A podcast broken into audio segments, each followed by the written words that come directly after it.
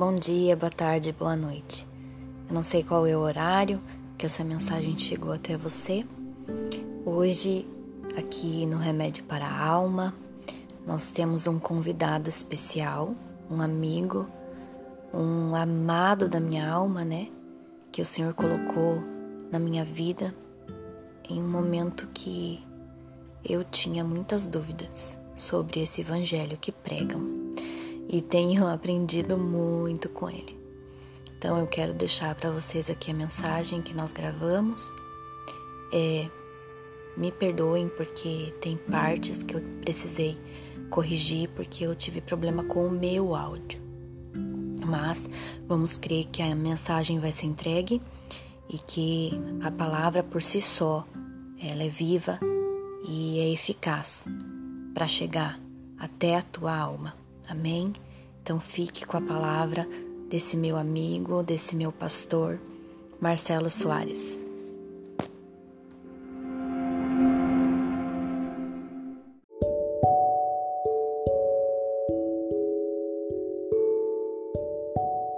Quando Jesus entrou na tua vida? Então, é, meu nome é Marcelo Soares, hoje eu sou um pastor evangélico, mas eu não faço é, nenhuma questão de ser nominado pelo título, pelo rótulo. Eu sou uma pessoa que eu tenho uma maturidade espiritual hoje muito muito boa, graças a Deus. Então eu abro mão de qualquer título.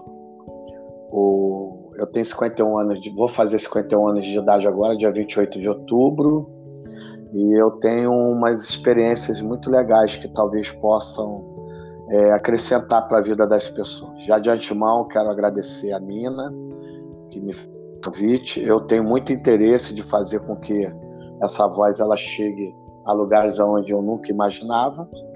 E hoje eu sou um cristão, um cristão genuíno, eu não pertenço a nenhuma denominação, nem quero meu nome vinculado a nada disso, é, muito menos convenção, não quero. Eu sou um acadêmico, eu sou um estudante de teologia, eu estou na minha segunda pós-graduação de teologia, mas isso não faz de mim melhor do que ninguém, isso é apenas para conhecimento meu, é para aprimoração do meu perfil diante de, daquilo que eu professo hoje, que é o Evangelho do Sim. Reino. Tá? Eu fui eu fui um dependente químico, eu fui uma pessoa que sempre estudei, eu tenho algumas formações acadêmicas da vida secular, é, estudei uhum. letras, estudei é, teologia e, no segundo plano, depois eu estudei logística, que é a área que eu atuo hoje, e teologia eu estou fazendo a minha segunda pós-graduação pela Estácia de Sá, que é onde eu tenho a meta de dar aula em universidade. Isso que a gente está se preparando, e se Deus assim permitir, a gente vai chegar os salários, trabalhando em empresas de grande porte. Eu teve, tive desvios na minha vida que me conduziram a esse caminho das drogas. Eu fui usuário de cocaína durante muitos anos, por isso que eu falei lá na, na minha fala inicial que eu não tenho prazer em em dar meu testemunho, porém, quando Deus me toca, eu abro a boca e falo, porque eu sei que vai alcançar pessoas. E dentro dessa desse desvio comportamental, vamos assim dizer, eu acabei me tornando uhum. um dependente químico, automaticamente também me levou ao álcool, né, ao cigarro. Aí passei a viver uma vida bem dissoluta, assim, bem fora de adolescente, tipo 16, 17 anos. Aí fui até os 20 e poucos, e aí depois eu casei, encontrei essa minha esposa, Deus colocou na minha vida, e depois tive recaída, né? Como todo dependente tem, tive recaída, passamos maus, maus bocados. Já tinha tido um primeiro amor com Cristo, mas eu não considero aquele o verdadeiro encontro, porque aquele encontro ele serviu apenas para eu poder me achegar, para eu conhecer é, que existia um ser que tinha um amor muito grande pela minha vida mas não, não foi aquela água verdadeira que eu bebi. Foi mais na emoção. E ali eu perdurei algum tempo e depois me afastei. Por que, que eu tô, faço questão de falar isso? Porque quem bebe da água verdadeira, ele não se afasta. Tá? E que fique claro isso registrado. Você pode ter vários encontros com Cristo, você pode professar Cristo, você pode até chorar, mas você tem que avaliar se isso é emoção ou se isso verdadeiramente é uma conversão, porque há uma distinção muito grande entre as partes, tá bom? Então, então, no primeiro momento foi aquele encontro, mas não foi um encontro real, sólido, concreto, e no segundo momento eu estava é, em boca de fumo, e aí eu recebi a visita do Espírito Santo, eu estava drogado, naquele primeiro momento eu não dei crédito, a palavra veio, eu percebi que a palavra veio, soou no meu ouvido de forma muito suave, falando: meu filho, eu tenho um projeto lindo na tua vida, eu quero realizar esse projeto, mas eu quero que você saiba que eu estou aqui para poder te ajudar. E aí mais na frente essa, essa palavra essa palavra ficou guardada na, no meu subconsciente e aí algum tempo depois eu passei eu também me encontrava drogado já em casa e aí, quando eu olhei para mim, eu já não, não queria mais aquilo para mim. Mas eu já não tinha, eu não tinha forças para poder sair. E aí, eu estou de dizer isso para as pessoas. Nem sempre a palavra ela vai ser lançada para você, para o ouvinte, e ele vai tomar posse uhum. e vai aquela palavra vai entrar no coração. Nem sempre. É, é bom que para que ninguém fique com complexo de culpa, de que ah, sim, ele sim. não me ama porque a palavra veio e eu não, não, não frutificou em mim. Não, isso acontece, é normal. Naquele primeiro momento ela veio, ela soou nos meus ouvidos, mas entrar no meu coração foi no segundo momento. Mas eu acredito que aquela palavra ela teve um efeito, sim, porque ela ficou guardada.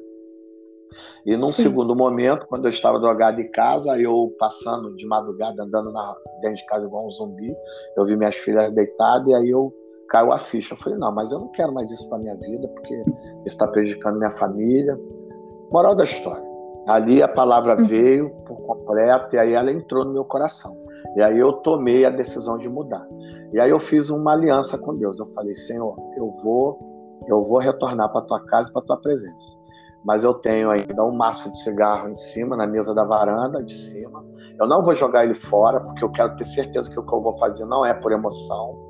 Eu só vou agora buscar a tua face, vou à igreja, e aí foi onde, aí é onde eu digo que a, a igreja como organismo ela tem a sua importância.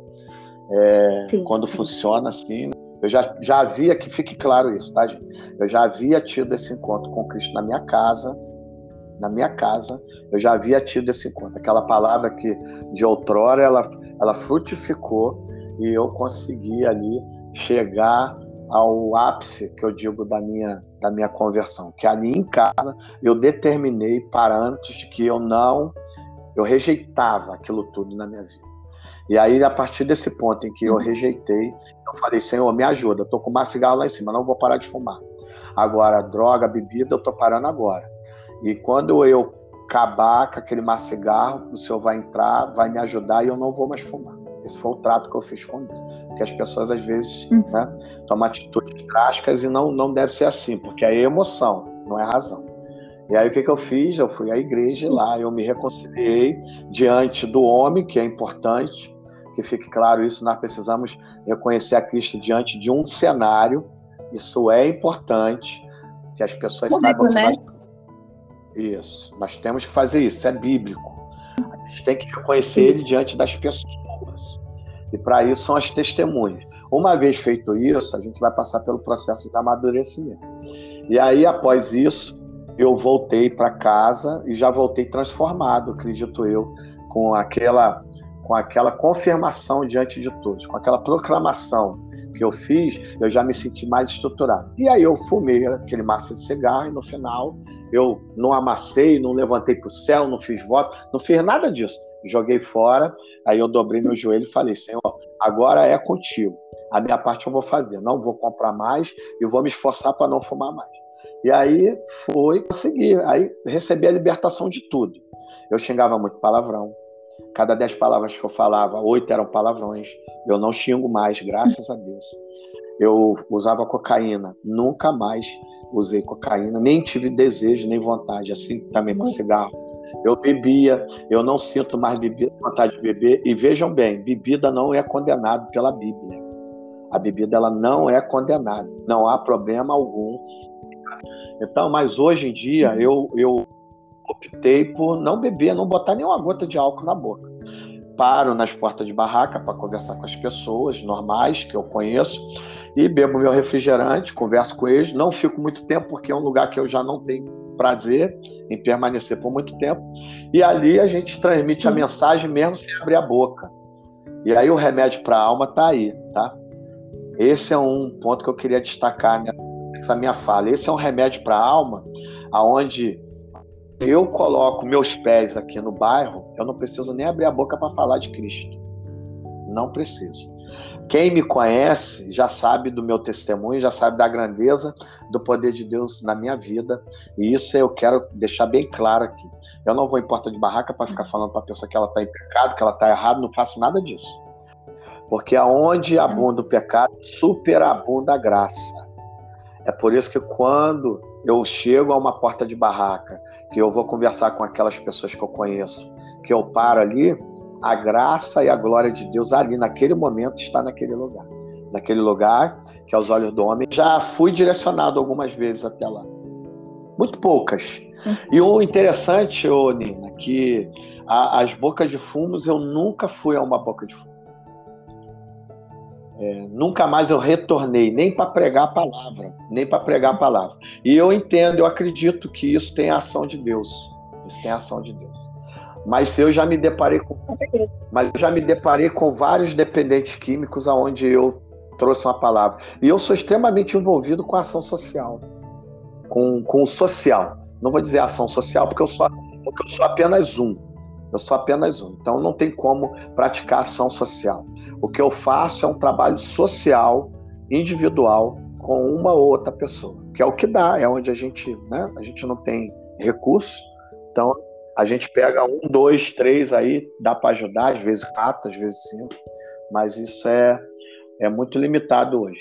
Mas o que eu acho interessante é que Deus coloca muitas pessoas que têm essa dependência e a gente, quando abre a boca, as pessoas se identificam e vê que realmente há uma possibilidade de mudança e de transformação. E essa mudança, essa transformação, que fique bem claro, não é por força, não é por violência, não adianta eu apregoar 24 horas o evangelho para uma pessoa que ela não queira receber essa mensagem. É, nós devemos apenas ser ferramentas na mão do Senhor. Por quê? Que eu faço também questão de falar. Porque nós somos apenas o arauto. Nós somos apenas os portas-vozes. Nós somos apenas a ferramenta. O Ministério do Convencimento não tem, não quero ter, porque seria uma carga muito pesada nos meus ombros.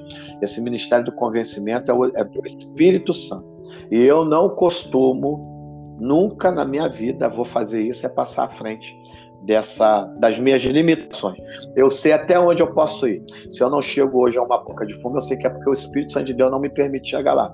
Se ele coloca dependente químico alcoólico perto de mim é porque ele quer que eu abra a boca e fale.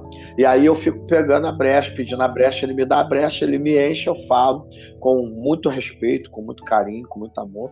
E ali eu transmito a mensagem que o Espírito Santo de Deus coloca no meu coração. E ali é finalizado um processo. Ali é um primeiro ponto que fica ali cravado. A, palavra, eu como a Laia, eu cumpri o ministério. Eu falei. Agora já não vai ser cobrado de mim aquele sangue daquela pessoa. Caso ele morra naquele pecado. A tentação ela é 24 horas por dia, ela continua. Eu tenho domínio sobre as minhas tentações hoje, graças a Deus. E é por isso que eu queria ler um texto que está em Filipenses capítulo 1, versículo 21. É só um versículozinho bem curtinho. Eu queria só Pode dar uma ler. fala acerca disso, para mostrar para todas as pessoas que há possibilidade de você sim superar todos os seus fantasmas, todos os seus medos, desde que você acredite a Deus e a sua palavra aquilo que vai te trazer força. Filipenses capítulo 1, versículo 21 diz assim, ó: Porque para mim o viver é Cristo e o morrer é ganho. Aleluia. A palavra, o que Paulo, o que que Paulo quis passar para esse jovem pregador, esse jovem pastor, esse jovem evangelista da palavra de Deus? Ele quis dizer, Felipe, meu filho, Olha para mim. Olha para mim.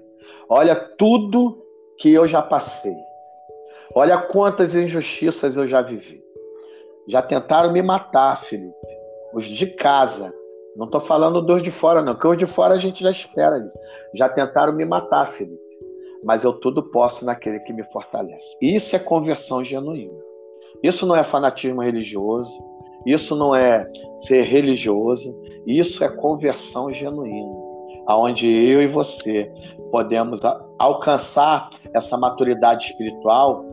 E aí eu tenho que ser bem honesto com todos. É debaixo da chibata, é debaixo da perseguição, é, é debaixo, é debaixo da calúnia.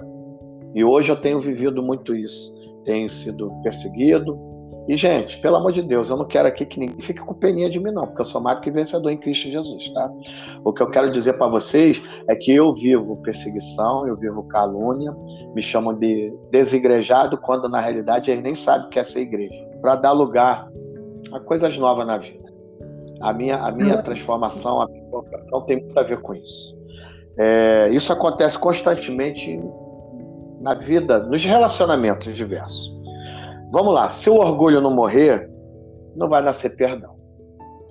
E o perdão ele é crucial para uma evolução espiritual. Se a inveja, que outrora fazia parte da minha vida, do meu ser, não morrer, não vai nascer cooperação.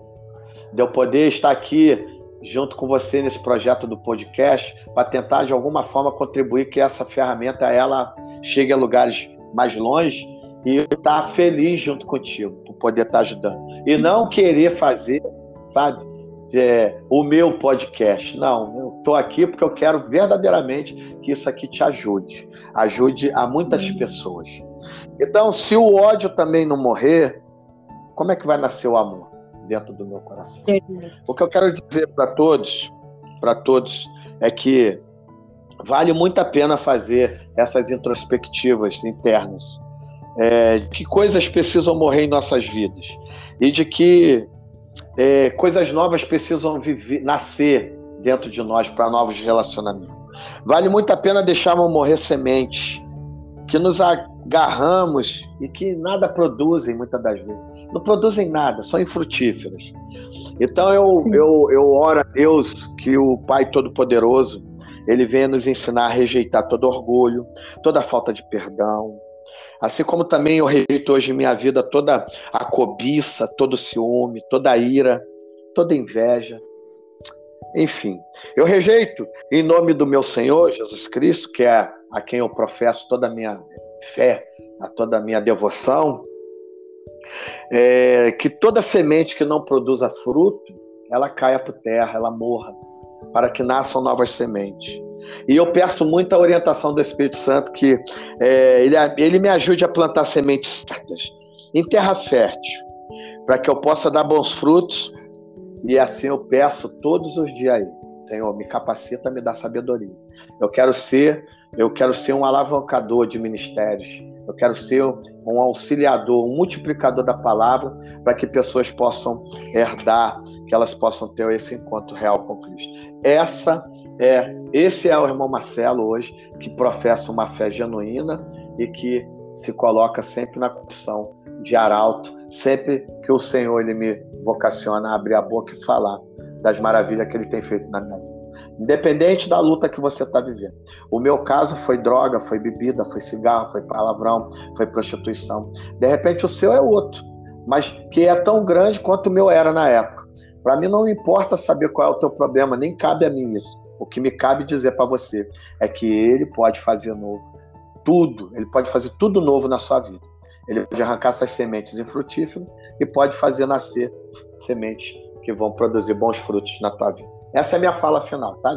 Muito obrigado.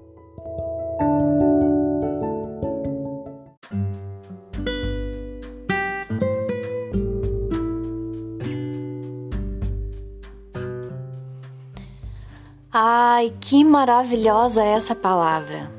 Vocês conseguiram captar a mensagem? O que que tá preenchendo o teu coração? O que que você tá se alimentando? O que que existe aí dentro do teu tanque emocional? Às vezes nós temos que esvaziar o nosso tanque de tudo aquilo que nós temos preenchido que não vem de Deus. Aquelas mágoas, aquele rancor, as tristezas, o eu não posso, eu não vou, eu não, não quero mais, não vou tentar, não vai dar certo. Temos que nos esvaziar de todas essas coisas que não nos preenchem com força e determinação, com coragem, com fé. Né? É como o pastor Marcelo falou, é, temos que pegar e começar a jogar as sementes que recebemos aí das pessoas sementes de rancor, sementes de ódio, sementes de ciúme, de inveja. Joga fora essas sementes que não te fazem nada, que não vão fazer tua terra prosperar. Amém?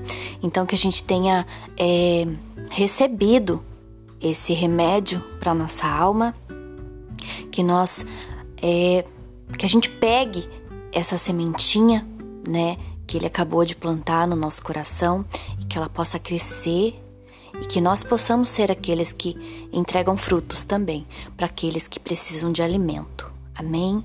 Deus abençoe vocês. Eu quero agradecer, é, o, pastor Marcelo já, já falou que não precisava agradecer a ele, mas eu quero agradecer porque ele é um homem usado pelo Senhor e eu agradeço a Deus, né, que se multipliquem homens e mulheres com esse coração ajoelhado na presença do Senhor.